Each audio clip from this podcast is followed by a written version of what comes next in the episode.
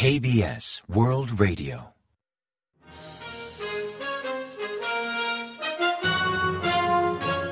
Informativo de KBS World Radio. Bienvenidos un día más al informativo de KBS World Radio. Les habla Javier Castañeda y tras el saludo les avanzamos los principales titulares del día 15 de febrero.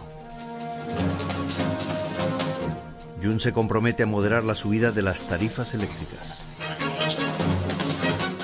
Las telcos ofrecerán hasta 30 gigas gratis en marzo. China reanuda los visados de corta estancia para surcoreanos. Seúl anticipa una nueva provocación de Pyongyang en febrero o marzo.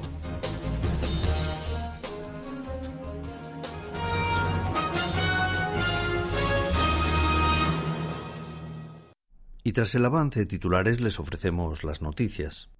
El presidente Yoon Suk-yeol ha asegurado que, en la medida de lo posible, mantendrán el nivel actual las tarifas de servicios públicos como peajes o precios de transporte ferroviario, además de moderar la subida de la energía.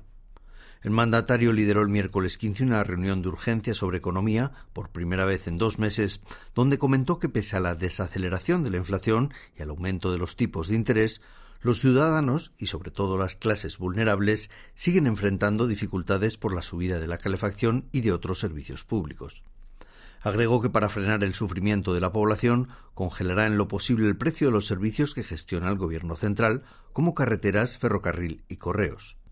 En este contexto, Jun solicitó al sector privado iniciativas voluntarias para compartir el esfuerzo de aliviar la carga que pesa sobre los consumidores, en particular al sector financiero y de telecomunicaciones, al considerar que en cierta medida ofrecen un servicio de carácter público. En cuanto a las tarifas de energía, las que más asfixian a la población en estos momentos, el presidente se comprometió a moderar la subida y a reforzar las ayudas a las clases más vulnerables. Así, el Gobierno ofrecerá descuentos de hasta 592.000 wones en las facturas del gas durante cuatro meses, desde diciembre y febrero, a aquellos que perciben salario social básico o cuyos ingresos se sitúan por debajo del promedio nacional. Además, dicho descuento beneficiará no solo a los hogares que usen gas urbano o calefacción colectiva, sino también queroseno y gas licuado de petróleo. También ampliará al micro y pequeño comerciante el programa temporal de pago a largo plazo de facturas de energía, actualmente solo en vigor, para ciudadanos con salario social básico. Las principales compañías de telecomunicación surcoreanas ofrecerán Internet móvil gratis en marzo a sus clientes. SK Telecom anunció que regalará 30 gigabytes a todos los usuarios de su red mayores de 19 años, volumen suficiente como para ver vídeos online de alta resolución durante 30 horas.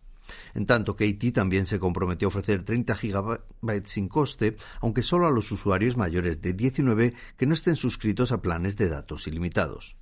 En tanto, el GU Plus ofrecerá a todos sus clientes el mismo volumen de gigas, mientras que aquellos con datos ilimitados podrán solicitar otros beneficios adicionales de hotspot o tethering para conectar con otros dispositivos digitales como tabletas. En tanto, el Ayuntamiento de Seúl decidió el miércoles 15 aplazar hasta después de junio la subida de tarifas de autobús y metro.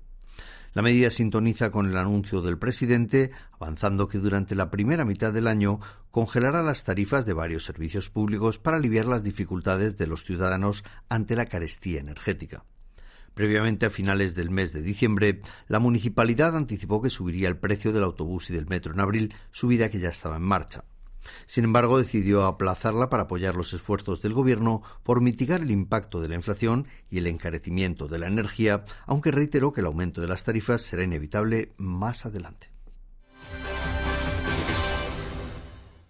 China reanudará la emisión de visados de corta estancia para surcoreanos a partir del día 18. El anuncio llega cuatro días después de que Seúl retomara la emisión de visados a viajeros procedentes de China. Según anunció la Embajada de China en Seúl el día 14, la emisión de visados incluye negocios y acompañantes de familiares, aunque por el momento no incluye turistas. Beijing suspendió el programa de visados de corta estancia surcoreanos el pasado 10 de enero en represalia por la decisión de Seúl de interrumpir los visados a viajeros procedentes de China. Hasta el día 28, Seúl seguirá exigiendo una PCR a dichos viajeros, medida que retirarán al estabilizarse la situación del COVID-19 en China. A medida que China se alinea con Rusia, Corea del Norte podría lanzar una nueva provocación en febrero o en marzo coincidiendo con las maniobras conjuntas de las fuerzas surcoreanas y estadounidenses.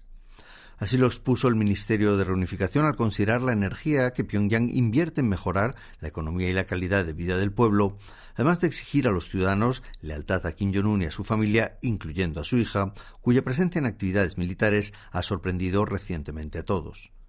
En diciembre de 2022, Corea del Norte reafirmó su política de línea dura hacia Estados Unidos y desde entonces intenta estrechar relaciones con Rusia y ampliar el comercio con China. Esos movimientos han llevado a Reunificación a seguir atentamente el aumento de intercambios comerciales en las fronteras del norte con China y con Rusia, máxima tras la reapertura de rutas de camiones o trenes de carga con dichos países.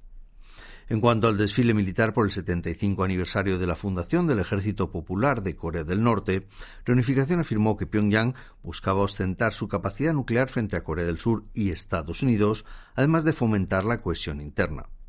En dicha ocasión, el régimen norcoreano movilizó diversas armas estratégicas como misiles balísticos intercontinentales Hwasong-17. Se cree que Corea del Norte ha establecido una unidad a cargo del misil balístico intercontinental de combustible sólido presentado durante el reciente desfile militar del 8 de febrero para conmemorar el 75 aniversario de la fundación del Ejército Popular. En las imágenes mostradas por la televisión central de Corea del Norte el día 9 pudieron apreciarse unas banderas de cuatro unidades militares a la izquierda de la primera dama, Ri Sol-ju. Una de ellas llevaba la imagen de un misil balístico intercontinental arrojando llamas al cielo, la misma del transportador del nuevo ICBM de combustible sólido presentado por el régimen durante el desfile. Dicha bandera sugiere que Pyongyang ha creado una unidad para supervisar el desarrollo, las pruebas y todo lo relacionado con el ICBM de combustible sólido, que posiblemente haya probado su capacidad con una prueba en frío, método que expulsa el misil mediante gas comprimido cuando está en el aire antes de que los motores se enciendan. Unos 250 oficiales de la Infantería de Marina y 170 de la Armada partieron rumbo a Tailandia el miércoles 15 para participar en la maniobra militar conjunta Cobra Gold que tendrá lugar en Tailandia del 28 de febrero al 10 de marzo. El ejército surcoreano participará en las maniobras al aire libre para simular el desembarco militar conjunto con Estados Unidos y Tailandia, además de desplegar una misión de supervivencia en la jungla durante un entrenamiento de búsqueda. También realizarán entrenamientos sobre defensa cibernética y misiones humanitarias en tiempos de conflicto, como construir escuelas u ofrecer apoyo médico. Cobra Gold es un ejercicio regular liderado por Estados Unidos y Tailandia, cuyo simulacro consiste en procesos de estabilización de una zona en conflicto armado, coordinando diversas maniobras de fuerzas multinacionales de la ONU. En la edición de 2023 participan siete países, Corea del Sur, Estados Unidos, Tailandia, Indonesia, Japón, Malasia y Singapur.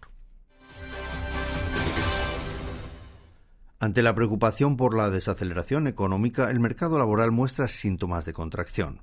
Según informó la Oficina Nacional de Estadística, Corea del Sur creó en enero 411.000 nuevos puestos de trabajo más a nivel interanual, no obstante, registró el menor volumen en 22 meses desde marzo de 2021, con un incremento que sigue a la baja por ocho meses consecutivos. Hasta el sector manufacturero perdió 35.000 puestos de trabajo en el mes de enero, registrando el primer descenso en 15 meses. Principalmente la ralentización del empleo se atribuye al estancamiento de las exportaciones, a las desfavorables previsiones a corto plazo y al descenso de la población activa. Y ahora pasamos a ofrecerles el pronóstico del tiempo. Para el jueves 16 se esperan lluvias ligeras o nieve en la zona capitalina, además del este del país, en la costa oeste y en la isla de Jeju. La temperatura será similar a la del día anterior, con entre menos 5 grados centígrados y 0 grados de mínima en la mañana y entre 3 y 10 grados de máxima por la tarde, máxima que en Seúl alcanzará los 5 grados centígrados. Y a continuación comentamos los resultados del parqué. El miércoles 15 el mercado bursátil nacional sufrió un bajón al acusar la salida de inversores extranjeros y de instituciones.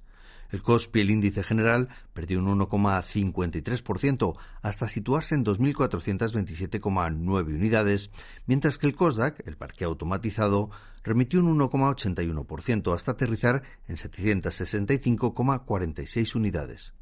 En el mercado de divisas, won registró una fuerte depreciación frente al dólar y perdió 12,8 wones por unidad respecto al día anterior, hasta cotizar a 1.282,2 wones por dólar al cierre de operaciones.